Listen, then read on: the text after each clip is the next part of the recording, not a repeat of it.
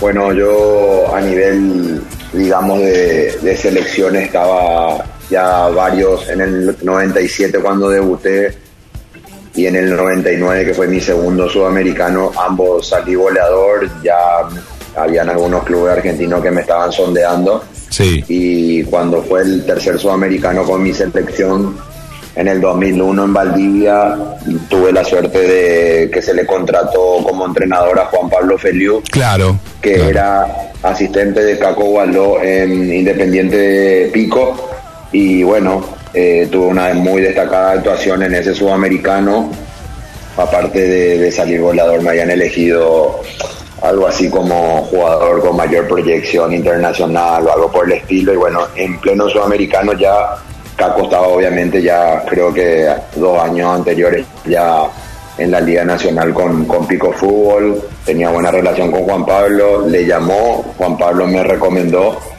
y a las dos semanas yo ya estaba firmando contrato con, con Pico Fútbol. Mirá, mira qué bien, de ahí venía el contacto, nada, con Juanpa, que también, con Juan Pifeliu, que también es acá de Pico.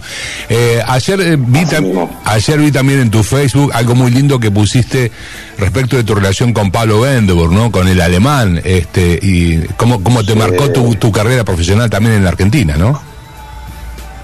Ni hablar, bueno, eh, el club me marcó muchísimo, la ciudad creo que fue uno cuando pone en retrospectiva qué cosas hizo bien, eh, en este caso hablando directamente en- como carrera profesional deportiva, ¿verdad? Yo creo que sí, yo tuve una muy buena, muy destacada actuación en, en el sudamericano y tuve dos, tres opciones de otros clubes, pero creo que si no me iba a Pico Fútbol, no sé si iba a hacer pie en Argentina. Ajá. En ese entonces la liga estaba muy fuerte, el, el único extranjero que no era americano era yo, había opciones de corte y bueno, uno se va con ese miedo, ¿verdad?, de no Claro. rendir. Sin embargo, yo me fui a Pico Fútbol sabiendo que iba a tener los minutos que, que necesitaba. Justo Pico Fútbol no estaba pasando por un momento económico. Es como que eso también a mí me, me, jugó a favor porque al no tener por ahí mucha competencia eh, de puestos eh, y Sí. teniendo la seguridad de que iba a jugar los minutos de calidad, eh, me hizo quedar estar tranquilo en ese sentido. Y después la calidad humana, tanto del cuerpo técnico como de, de Caco, como de Marcelo Germaneto y, y la capitanía de Pablo, eh, fueron claves porque era más como una familia que un equipo profesional. Mira. Había chicos como, como Matías, el Escano, como Claro. el Polo Reiní, que la rompieron ese año Sí. y habían, se habían salvado el descenso con, con un equipo prácticamente TNA. Bueno, después me hice muy amigo también de Juan Ca- Carlos Muñoz, que venía también del TNA, Claro. haciendo sus primeros pasos. Entonces, era como que Tati del Sol era el base, que también tuvo muchísimos años. Era como que, en realidad, yo era paraguayo, yo soy paraguayo, ¿verdad? Pero era como que ese año debutamos realmente todos en Liga Nacional, entonces era un equipo muy homogéneo, un equipo corto, pero muy homogéneo y que todo el mundo conocía su rol y que por eso nos fue tan bien también. Qué bien. ¿Y quién, no recuerdo a los americanos que jugaron con vos, Javier? Y no, y Chucky Robinson. A a la Chucky. pre- a sí, claro. y la, la pre- era, cuando eso habían tres extranjeros Sí. eh, que se podían, que, que podía tener cada equipo. Sí. Eh, yo era uno, Chucky era otro, Claro. Que ya había estado unos meses anterior a la liga anterior que se habían salvado el descenso. Sí. Y después se llevó un, un americano muy bueno en pretemporada, que dos días antes de empezar la liga dijo extraño mi casa y era también medio debutante, un, un tipo que, que tenía muchísimas cualidades atléticas y que nos venía bien a nosotros. ¿Y se volvió? Y dijo que, y se volvió y como que, como que el club no, te- no tenía para pagar otro pasaje de Estados Unidos, otro transfer y todas esas cosas. Y dijimos, bueno, empecemos como estemos, como estamos y vemos qué pasa en el, eh, en el futuro. Y empezamos re bien. Me acuerdo muy bien que empezamos de visitante contra Independiente, el clásico Sí. y empezamos ganando en la última bola que metió Chucky Robinson a estadio lleno, cosa que para mí era Qué lindo. ya había jugado a estadio lleno, ¿verdad? Pero para mí un debut de mi carrera profesional de visitante, la verdad que nunca tuve tantos nervios, me acuerdo de ese, de, todo lo que fue el día anterior y todo lo que se hablaba en la ciudad y todo lo que era la hinchada del club y toda la rivalidad que había con Independiente.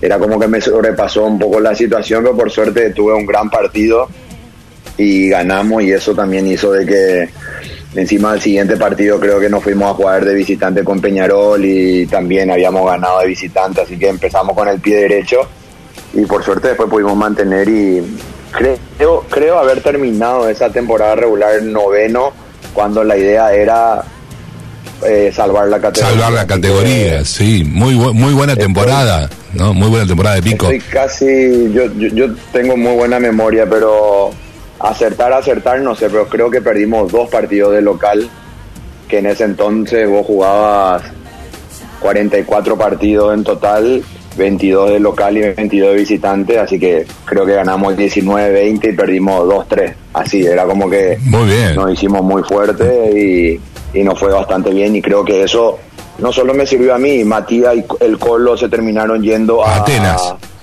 A Atenas, salieron campeón y bueno, es como que fue un trampolín importante también. ¿eh? Tal cual, tal cual. Javier, y fuiste también uno de los eh, jugadores con mayor porcentaje de lanzamiento de tres puntos en esa temporada, ¿no?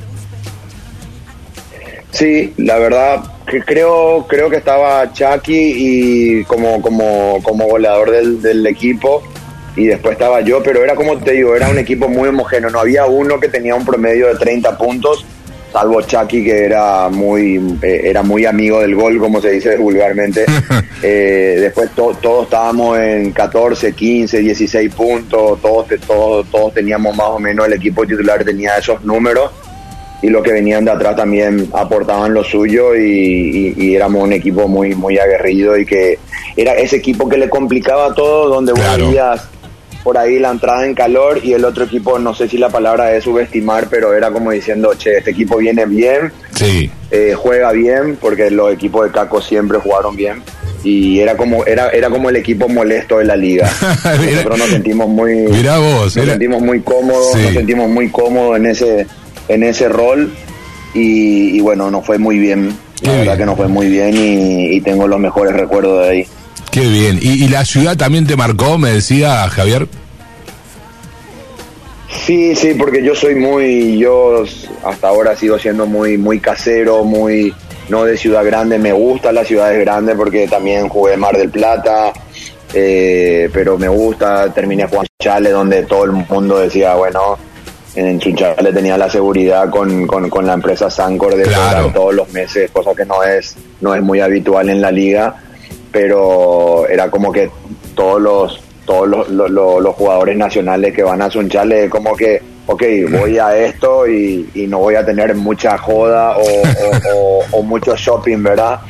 En Sunchale. Y, y, Pico, eh, General Pico para mí era una ciudad acorde a lo que yo pretendía y a lo que a mí me servía también, porque obviamente uno no deja de ser una persona social y el club era mucha familia, eh, nos quedaba todo a mano, yo vivía a dos cuadras del club, no necesitaba vehículo y, bueno, eh, no sé, es como que hoy uno mira en retrospectiva y, como que todo cuadró, ¿verdad? Qué bien. El club, el cuerpo técnico, los compañeros, la ciudad. ¿Y habías venido con familia? ¿Habías venido con tu familia, Javier?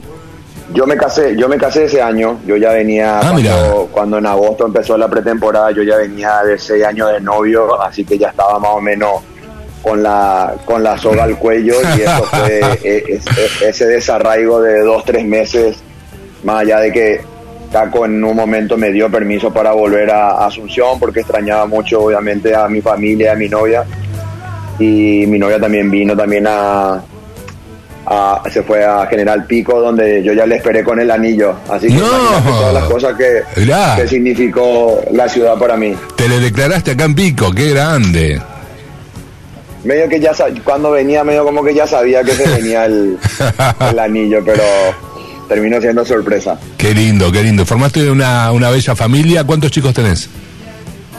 Tengo tres nenas. Eh, el viernes la nena más grande cumplió 14. Mirá. Eh, y tengo gemelas de 10 años. Qué bien, qué bien. Felicitaciones, Javier. nenas. Qué grande, qué grande. Muchas gracias. Eh, escuchame una cosa, Javier, y deportivamente seguís ligado, ligado a los clubes, estás este, haciendo divisiones formativas. Vi también que, que es famoso también tu campus de básquet. Sí, eh, ambas cosas. Eh, yo ya cuando terminé mi carrera profesional en Argentina y volví a, a Paraguay en el 2017, yo ya venía, ya vine con el primer año del curso de NEVA de entrenadores argentinos. Sí.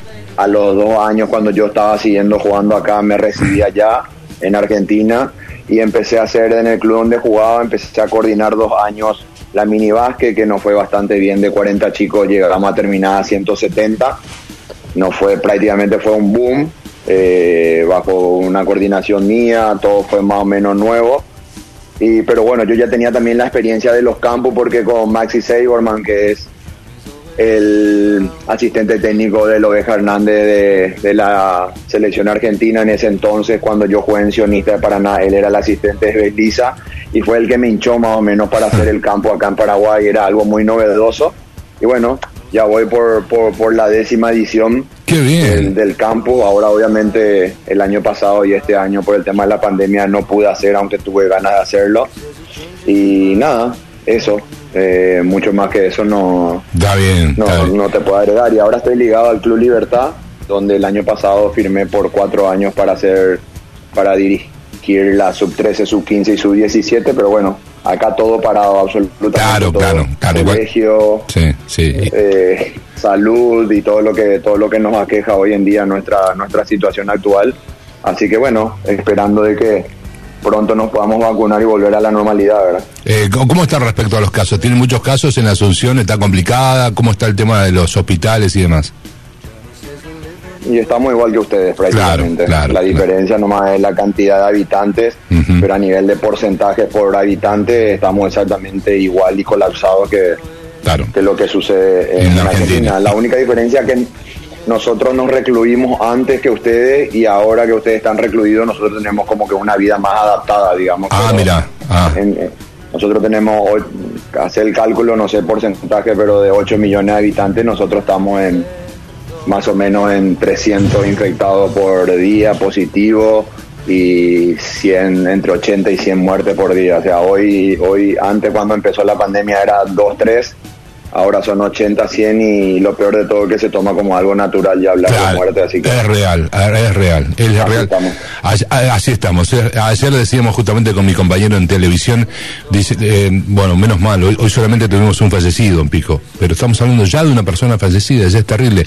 Cuando sí, lo llevas a la normalidad y en La Pampa habían muerto 10 personas ayer, 10 personas. Parece poco, parece, parece poco y, No, y sí. lo peor de todo es que que una muerte afecta a muchísimas personas, Claro. no solamente la que la, la, la que se va, entonces es como que esa, esa normalidad es como que te, te, te, asusta un poco. Claro. Y respecto a las vacunas, ¿cómo están, Javier? ¿Están llegando en la justa medida o no? ¿Se complica? A cuenta gotas. Claro. Nosotros, viste, yo no, no sé, no me gusta hablar de política, pero acá lastimosamente se utilizó la pandemia para robar más de lo que robaban antes. Sí. O sea, el que tuvo, el que vio, el que vio algo positivo de, de llenar su bolsillo eh, en esta situación de, de, pandemia y principalmente los que están en el gobierno y toman decisiones y tienen que hacerse cargo de, de esas cosas es como que eh, es como que como decirte tomaron tomaron carta en el asunto y la verdad que a nivel de vacunación no estamos ni el 3% de la población está está vacunada y todo da cuenta gotas entonces estamos así Bueno, te, te, lastimosamente te está yendo al odontólogo. Estoy, escu- escuché que cerraste la puerta de tu casa, está saliendo, ¿no? Así es. Eh, lindo, Así es, así es. lindo día en Paraguay, lindo día en Asunción. Lindo, lindo día, lindo día. La verdad que por primera vez en, en muchísimos años nos damos cuenta de que está tan mal el, el- el- hasta hasta el tiempo que, bueno, mayo generalmente, que es mi cumpleaños, que fue anteayer, Ah, mira. generalmente son los peores días del año. Así que eh, nosotros como, co- por lo menos pasamos lindo el cumpleaños de mi nena y el mío y, y bueno, está, estamos más o menos en, te leo, 23 grados. Ah, me estoy subiendo al vehículo. Hermoso, hermoso. Estamos bastante lindos. Maneja no tenemos el frío de la Pampa ni el invierno de la Pampa. Maneja tranquilo. Acá estamos con 8 grados de temperatura. Está frío, pero un sol hermoso. Un placer haber hablado con vos y recordar, eh, tirar un poquito de nostalgia, recordar viejas épocas entonces de tu paso por Pico. Y nos alegramos mucho que, que, que, lo tengas como referente en el sentido de tu vida, que haya sido un lindo paso. Viste, porque hay gente que no le va, por distintos motivos, no le va bien en algunos lugares. Que, que Pico te haya resultado un lugar amigable es muy lindo para nosotros. Que lo sientas así. Sí, no, la verdad. Para mí sería deshonesto solamente acordarme de lo que significó Corrientes para mí, que terminé siendo un referente ahí y donde, donde mejor me sentí, obviamente por la cercanía a mi país también. Eh, pero pero uno no se tiene que olvidar de sus de sus inicios y para mí la ciudad y el club fueron fueron clave y, y siempre lo digo en cualquier entrevista eh, se acuerda cuando estaba en su techo y no cuando cuando empezó y para mí ambas cosas han significado demasiado para mí y estoy súper agradecido por todas las personas que también se cruzaron conmigo, tanto compañeros, eh, empleados del club, dirigentes, en todo sentido, creo que también yo he dejado una buena imagen como persona y como jugador y eso me deja tranquilo también. Muy bien, la oportunidad que le, le envíes un saludo a todos ellos. Sí, no, salud mira, me voy a quedar corto porque hasta me tendría que acordar de, los mozos del hotel donde, donde comíamos y comíamos unos asados terribles, no me acuerdo el nombre del casero del club, era los días miércoles era nuestro día de asado que eran impresionantes y, bueno, todo, me, tengo, me tendría que acordar hasta del panadero del de, la anónima, me acuerdo ahora del supermercado de la anónima que estaba enfrente mismo donde vivía eh, y bueno, eh, agradecido a todas las personas, principalmente a los que lo veía día a día, ¿verdad? Que eran los dirigentes y el cuerpo técnico con Caco, que siempre tuve una muy buena relación y encima compartimos compartimos representantes muchos años y bueno el saludo grande especialmente para, para él y, también para para Pablito que de ahí a toda la gente que como te digo que, que, me sirvió para, para ser fiel